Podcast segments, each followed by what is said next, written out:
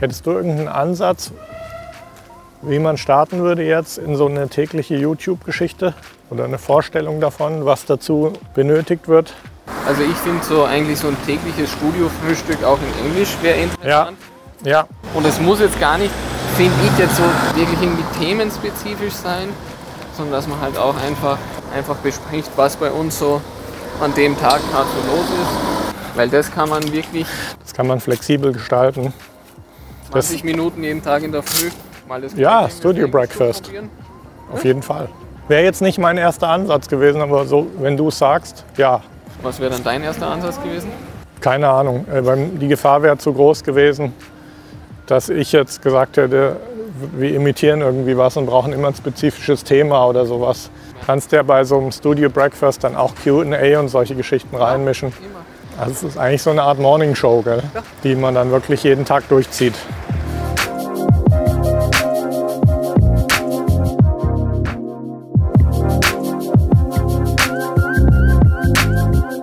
Ich bin da nicht vollends überzeugt von dem Standardvorteil LA. Nicht mehr wahrscheinlich. Bin ich nicht. Ich habe es zu oft auch schief gehen sehen für Leute. Aber klar, also, wenn du dann da bist, dann musst du es halt auch gerade nutzen für Content. Weil, weil- es gibt dann halt so viele Leute, die Ja. dort sind und mit denen du dann zusammenarbeiten kannst. Jeden Das Fall. ist es dann, ja. Je mehr du auf deine Eltern gehört hast mit 18, desto größer ist die Gefahr, dass die Depression dich dann mit 40, 50 richtig umhaut. Das habe ich leider öfter gesehen, als mir lieb ist. Wenn du das selber verantwortest und du sagst, ich will unbedingt Musiker oder Musikproduzent oder wie auch immer oder Maler oder Künstler, Schauspieler, dann hast du es selber zu verantworten und das ist eher zu ertragen, als wenn du schon immer so ein Gefühl hattest, dass es nicht das Richtige ist, aber dir gesagt hast, ach ja, meine Eltern meinen es gut mit mir und Ja, passt schon, ist alles gut. Das ver verzeiht man sich weniger als, eigene, als selber die Entscheidung getroffen zu haben. Das Fiese ist, dass es dann mit 26, 28 so aussieht, als hättest du einen wahnsinnigen Vorsprung als anderen gegenüber, die so ewig auf der Suche sind. So, ah, die ewigen Studenten und der weiß ja nie, was er überhaupt machen will. Jetzt krebst er darum, jetzt macht er das. Wer so einfach easy den Weg gegangen ist, den die Eltern so sich gedacht haben, das ist gut, das finden die Nachbarn auch gut ganz wichtig. und so. Und dann fährst du mit 26, fährst du schon dein BMW, mit 30 hast du dein Haus. Aber wenn dich der Job an sich depressiv macht, ich glaube auch, dass wenn du dann so mit Mitte 20 schon so in deinem Job richtig etabliert bist, aber ein bisschen die Sinnsuche durch den Job nicht ganz erfüllt ist, kommst du halt auch schnell in so eine Situation rein, dass du in einer Beziehung, Familie, Kinder bekommen, die, die Sinnsuche verlegst. Was ja im Prinzip ist es ja cool. Was nicht cool ist, wenn die Familie den Sinn ersetzen soll, den dir der Job nicht gibt. Und diese Befriedigung. Und ich glaube dann gerade 25, 26 schon finanziell gut am Start. Ist auch klar die Gefahr größer, dass eine Frau, die eine Familie haben will, schnell, mir tut es auch weh, Leute, zu denen ich in der Schule vielleicht einen guten Kontakt hatte, ähm, dann so in so Situationen von Depression zu sehen. Ich, das, die, ich hatte die Intuition leider schon damals, wie das sich ausspielt am Ende. Wieso leider? Leider, weil du trotzdem wenig machen kannst. Ach so, ja.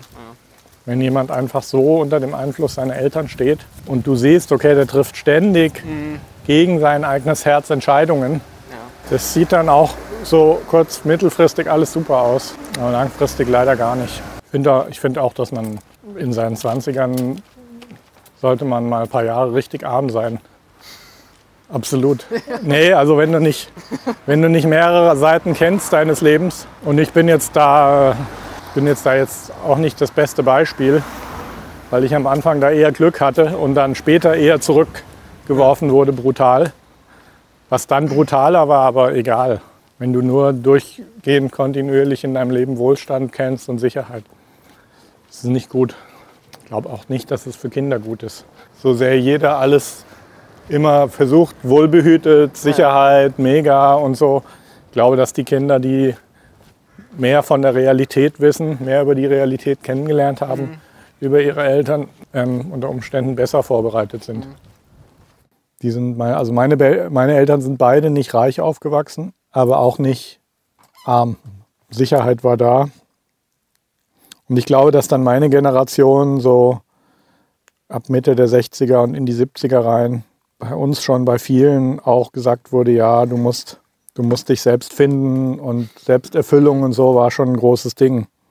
Und das kann man positiv und negativ sehen.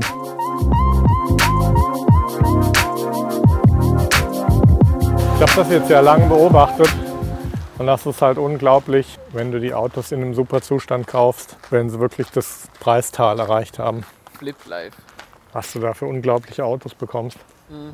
Man muss dann halt schon Spezialisten erwischen. Also na, sag mal, es ist so, es ist schon so, dass es dann Leute gibt, die sehen ihr Auto typischerweise, keine Ahnung, ein Rentner, der das Auto echt immer nur in der Garage hat, hat sich vielleicht 89 irgendwie ein 320 CLK gekauft. 34.000 Kilometer drauf. Das typische Beispiel. War bei jeder Inspektion und für den ist es halt einfach ein Gebrauchtwagen, der nicht mehr alle Features hat. Und äh, wenn du den richtig erwischt, das Auto vielleicht zwei, drei Fehler hat, wo er ein bisschen verunsichert ist, mhm. kannst du halt so eine Kiste für 3,8 kaufen oder so. Der Markt für Leute, die dann so ein Auto kaufen wollen, der ist dann auch nicht so groß. Die kenne ich aber eigentlich dann gut, die Leute. Also erstmal ist es so, du brauchst eine kleine Halle, wo du ein paar Autos abstellen kannst. Du brauchst eine Hebebühne, damit du einfache Sachen machen kannst. Genau, auch dass du dir selber, bevor du ihn kaufst, mal unten anschaust ja. und solche Geschichten. Und dann so ein bisschen so ein Netzwerk.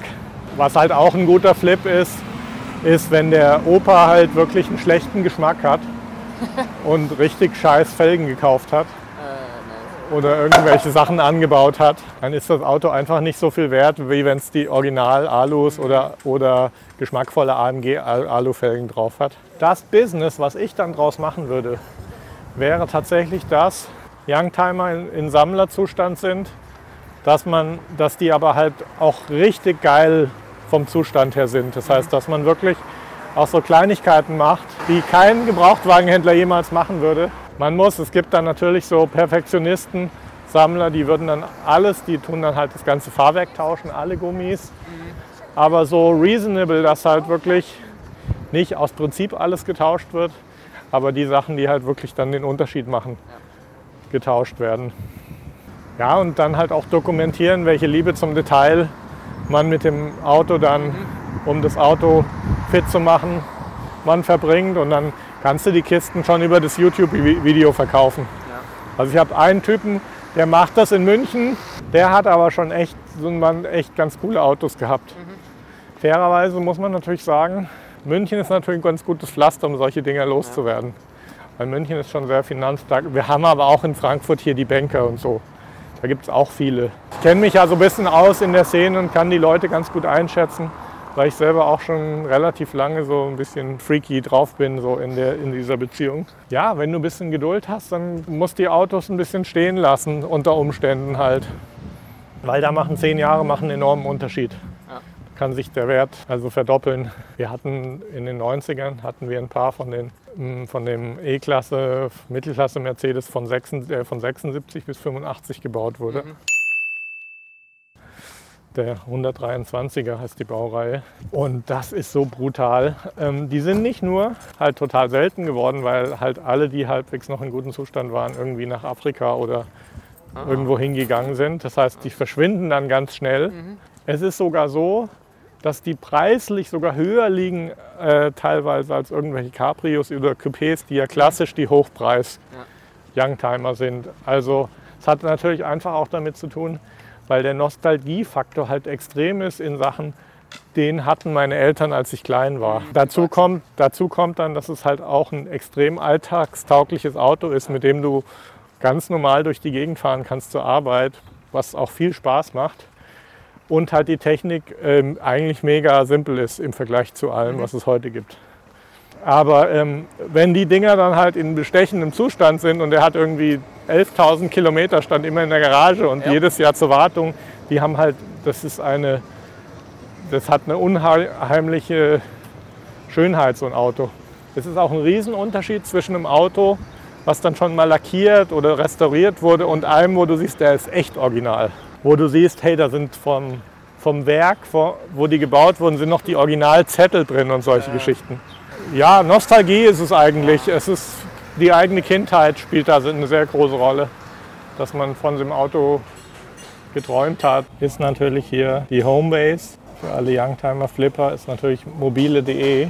Und dann kannst du halt dann so schöne Listen machen wie SLK bis 100.000 Kilometer, CLK wenig Kilometer. Ich kann, auch wirklich, ich kann auch nicht wirklich sagen, in welchem Maße ich sowas dann ernsthaft betreiben würde. Aber es wäre mal ein lustiger Spaß. Weil die Sache ist halt die, du hast eine gewisse Einstiegsschwelle. Du musst irgendwo halt ja. auf dem Land dir irgendwie eine kleine Halle besorgen, was jetzt nicht so das Problem ist, weil die Dörfer, wenn du ein bisschen rausfährst, die sind so ausgestorben. Da gibt es genügend Bauern, die ihre Hallen nicht loswerden. Mhm. Aber du kannst dann natürlich schon mal Glück haben, dass du mal für 2300 ein Auto mit wenig Kilometer bekommst, was dann ein Sammler dir für sieben abkauft oder so. Ja, mein Maßstab wäre, dass ich nur Autos kaufe, die ich eigentlich unbedingt behalten möchte. Das heißt, wo ich mich dann freue, wenn mir keiner abkauft. Sowohl was jetzt dann das Schnäppchen betrifft, als auch was das Auto an sich betrifft. Ja. Die will auch in die Fanta kriechen. Ja. Also für mich ist auch so, so ein schöner, originaler Mercedes mit wenig Kilometer gut erhalten. Den stelle ich mir hin, der wird poliert. Das ist vor allem für mich so eine ästhetische Geschichte. Ja. Würde dann schnell wie ein Museum aussehen bei mir.